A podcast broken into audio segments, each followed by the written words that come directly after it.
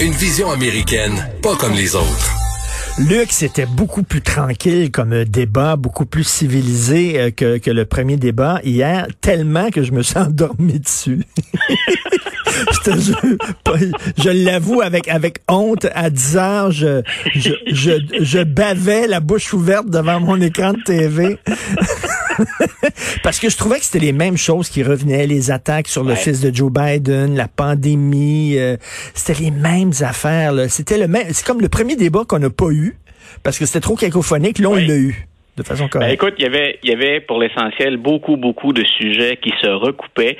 Donc, effectivement, tu le dis, on, on apprenait rien de, de, bien nouveau. M. Trump a essayé, bien entendu, de glisser, euh, de glisser certaines informations sur le fils de M. Biden, Hunter mm. Biden. Donc, la situation, elle est complexe, elle est pas claire. Euh, le FBI confirme certaines informations, pas d'autres. Le ministère de la Justice américain se prononce pas non plus. Donc, pour M. Trump, ça a été le sujet peut-être un peu embêtant. Le caillou dans la chaussure de Biden, ça a encore été une fois son, son fils cette hmm. semaine.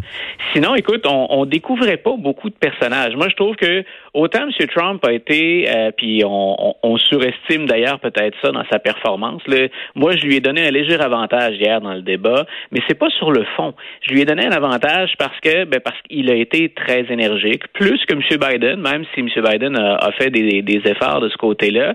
Euh, mais j'ai trouvé qu'il euh, il avait plus de chances de marquer des points, M. Ben. Trump, de cette manière-là, ou en laissant euh, parler Joe Biden, qu'en se comportant comme il l'a fait dans le premier débat. Mais là, c'est rendu parce qu'il insulte personne, on dit wow, il est fantastique. ben voilà, je, hier, j'ai vraiment hésité parce qu'on nous demandait dans le journal de, de, produire ou de, de, donner une note aux deux oui, j'ai lu ça. Donc voilà, alors on, jouait un petit peu au, au prof et j'ai donné un léger avantage à Trump parce mhm. qu'il s'est comporté comme un candidat présidentiel, mais il, il a toujours cette faiblesse et c'est là où je me demande la portée réelle ou l'impact réel d'un débat pour Donald Trump quand on est en retard dans les euh, dans les sondages, euh, quand dans les états pivots notre situation est précaire, quand on est donc là où il se trouve actuellement dans le débat, il faut convaincre des gens de plus. On ne peut pas se contenter de parler qu'à notre base ou à ceux qui sont déjà conquis, gagnés. Il faut enlever à Joe Biden, ben, il faut aller chercher des indécis et même des républicains qui ont sauté la rampe. Euh, est-ce qu'on a vraiment fait ça du côté de Donald Trump hier? Est-ce qu'à la fin du débat hier, il y a des Américains qui se sont dit enfin, j'ai trouvé pour qui j'allais voter? euh, dans mon cas, je suis pas vraiment convaincu. Et quand M. Trump ment aussi souvent qu'il le fait dans le débat, M. Biden a eu quelques maladresses aussi au passage, mais quand on le met ou qu'on ment ou qu'on déforme la réalité comme le, fait M. Trump, je ne vais pas chercher l'électeur moyen qui, qui, qui, par exemple, est, au courant de son histoire américaine. Euh, c'est toujours gros quand Donald Trump dit, à part Abraham Lincoln, c'est moi le meilleur président pour les Noirs. Il euh, faut, faut, avoir une méconnaissance crasse de l'histoire américaine pour, pour lancer quelque chose d'énorme comme ça. Écoute, on critique beaucoup le Trump et ses mimiques et ses regards et tout ça, mais je veux dire quelque chose, je suis plus capable du petit sourire niaiseux de Joe Biden. C'est à chaque fois que Trump dit quelque chose, l'autre, il, il sourit. Je suis tellement plus capable de ça, là. Ben ça c'est et ça c'est le dans les attaques que monsieur que monsieur Trump a eu hier qui, qui peuvent être efficaces, il a dit regardez-le, écoutez, regardez-le, euh, c'est un politicien conventionnel. Et ce petit sourire là de Joe Biden, c'est ce qu'on surnomme parfois l'image du happy warrior.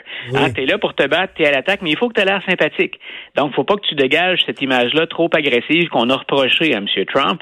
Donc hier Biden a appliqué cette recette là à la lettre et effectivement, ça fait petite recette qu'on répète au candidat en campagne électorale. C'est ce que M. Trump n'est pas. C'est une de ses forces. Donc, on, on l'aime. Ceux qui appuient M. Trump, là, même s'ils sont pas des, des, des, partisans finis, ils aiment le fait qu'on sort du cadre habituel, là, des, des, balises convenues du débat ou de la façon de se comporter pour un politicien. Donc, ça, j'ai trouvé que c'était un bel angle d'attaque pour M. Trump en disant, il en a eu deux hier, à mon avis, qui étaient intéressants.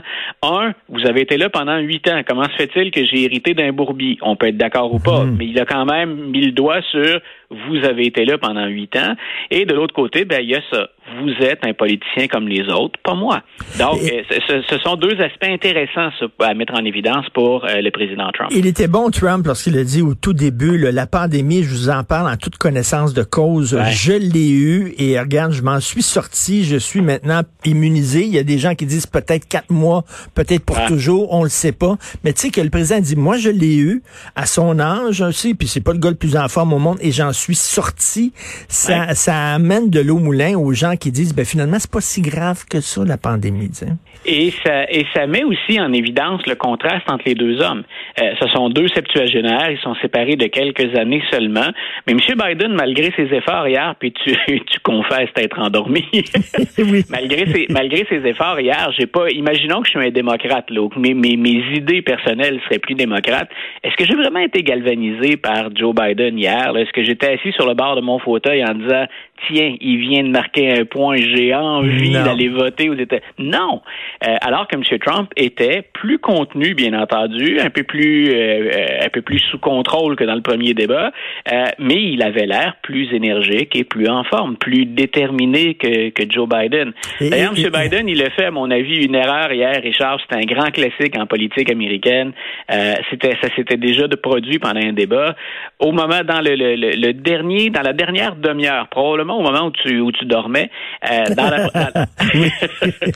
dans, la dernière demi-heure, Joe Biden, à un moment donné, je le sens faiblir. Il bégayait un petit peu plus. Oui, oui, il bégayait plus. Voilà, il est un petit peu plus confus. Et là, il regarde sa montre comme combien de temps je dois tenir encore? C'est l'image, moi, que ça m'a laissé. C'est il faut que je reste debout, il faut que je reste ah fort. Non, écoute, exactement. Combien de temps? Que Biden pognerait la COVID, il s'en sortirait pas. Là. Il s'en sortirait pas comme, comme Donald Trump. Et écoute, ben, oui, ce que tu dis, ce que tu dis effectivement, c'est l'image qui, c'est l'image qui en reste. On en a un qui, malgré son âge, puis tu le disais, il a un état de santé qui est loin d'être reluisant, mais en même temps, écoute, des, problèmes de santé à 74, 75 ans, euh, c'est plus normal ou c'est plus fréquent, tout le moins. Donc, mais il, dégage quelqu'un qui a encore une énergie folle. Puis tout le monde a bien remarqué qu'il a eu la COVID, il a eu des traitements. On peut dire que ce sont des traitements qui sont pas accessibles au commun des mortels. Reste qu'il a repris ses activités très rapidement et qu'il est effectivement très, très euh, énergique et il multiplie les rassemblements. Sa recette à lui, c'est je vais être omniprésent, je vais être hmm. sur le terrain et peu importe ce qu'il y a, je suis debout dans la tempête. C'est un peu le message qu'on lance. M. Biden ne peut pas faire ça et, il semble pas crédible non plus quand il tente de le faire. Ah non, il a l'air vieux, vieux, vieux. Hier, je regardais, je me disais, c'est un vieillard. Je veux pas faire de l'âgisme, mais, mais écoute, comment ça se fait que Donald Trump est pas tout le temps comme ça? Tu sais, il y a des gens, là, je ben, disais, il y a des gens qui disent, il avait l'air quasiment présidentiel. Puis comment ça se fait? Imagine-toi le Donald Trump avec le discours qu'il a, les idées qu'il a, mais sauf que de, tu sais, civilisé, poli, pas méprisant, pas en train de gueuler, tout ça. Je comprends pas pourquoi il comprend pas ça. Moi, j'ai toujours dit depuis le départ, peu importe ce qu'on ce qu'on ce qu'on aime ou ce qu'on n'aime pas dans sa plateforme, dans ses idées, si M. Trump était le moindrement plus discipliné et qu'il était mieux entouré, euh, bien sûr, ceux qui ne l'aiment pas diront ben il aurait été plus dangereux. Euh, moi, je pense en tout cas qu'il aurait été, il, se, il aurait mieux servi sa cause. On l'a bien vu hier, euh, et c'est pas la première fois en passant. Il est arrivé à quelques occasions dans des discours sur l'état de l'Union, par exemple, que M. Trump se comporte de cette manière-là et c'est très clair qu'il va se chercher plus d'appui. Ce qui fatigue les gens puis ce qui peut le pénaliser, c'est quand il se comporte comme il le fait dans le premier débat. Ça, ça a rappelé à beaucoup d'Américains que la situation actuelle, elle n'est pas normale et qu'on aimerait peut-être ça revenir hmm. à quelque chose de calme. Puis Joe Biden, ben, s'il y a une chose qu'on peut accoler à côté de M. Biden, c'est calme ces temps-ci. Donc, c'est dans, le sens ça bouge pas. Euh, alors, M. Trump, se, M. Trump se dessert quand il, quand il se comporte comme il le fait dans le premier débat. Il, y a de ses conseillers qui se sont exprimés dans les médias hier et il y en a qui sont allés jusqu'à dire enfin il a compris. Donc grosso modo, c'est pas la première fois qu'on le lui dit, mais là il le fait hier. Écoute, tu me parles et j'ai devant moi un téléviseur euh, sur LCN et on vient de montrer là au ralenti Biden qui qui regarde sa montre. on l'a montré en loup. ça c'est une image qui va rouler aujourd'hui. Écoute Luc, je veux te, absolument t'entendre sur cette publicité qui me fait tellement du bien. Ce sont mes idoles, ces deux gars-là, le républicain et le démocrate qui se présentent au poste de gouverneur de l'Utah. Quelle idée géniale. Écoute, on, on a besoin de, de, de baume parfois au, Oui, plan, oui. au plan politique. On a besoin de se réconcilier avec le jeu politique parce que oublions Biden et Trump, là, qui a encore, je, je pense qu'on le sent aux États-Unis, mais on le sent chez nous aussi. Là, je parle au, au Canada, au Québec. Euh, qui a encore envie parfois d'entendre parler des politiciens ou de Mm. se mêler, de participer à la vie politique. On a besoin, et il y en a, hein, trop souvent parce qu'on a un contexte qui est polarisé, puis on a les deux candidats qu'on a cette année, M. Biden et M. Trump. Euh, on, on oublie à quel point on a des politiciens qui sont bien intentionnés, qu'il y en a des politiciens très intelligents, très sensibles, à l'écoute, mais ce sont ces gens-là qui, entre guillemets, sont mis de côté, entre autres par la récupération qu'on qu'on fait dans les médias, de tout ce qui est controverse, de tout ce qui sort de la norme. Mais il y a de ces épisodes euh, drôlement intéressants. Je répète, pour moi, ça constitue un baume parce que je continue de penser, c'est vrai pour le Québec, le Canada et les États-Unis, que la politique, c'est quelque chose, bien sûr, un, de nécessaire, mais c'est quelque chose de noble, la vie politique.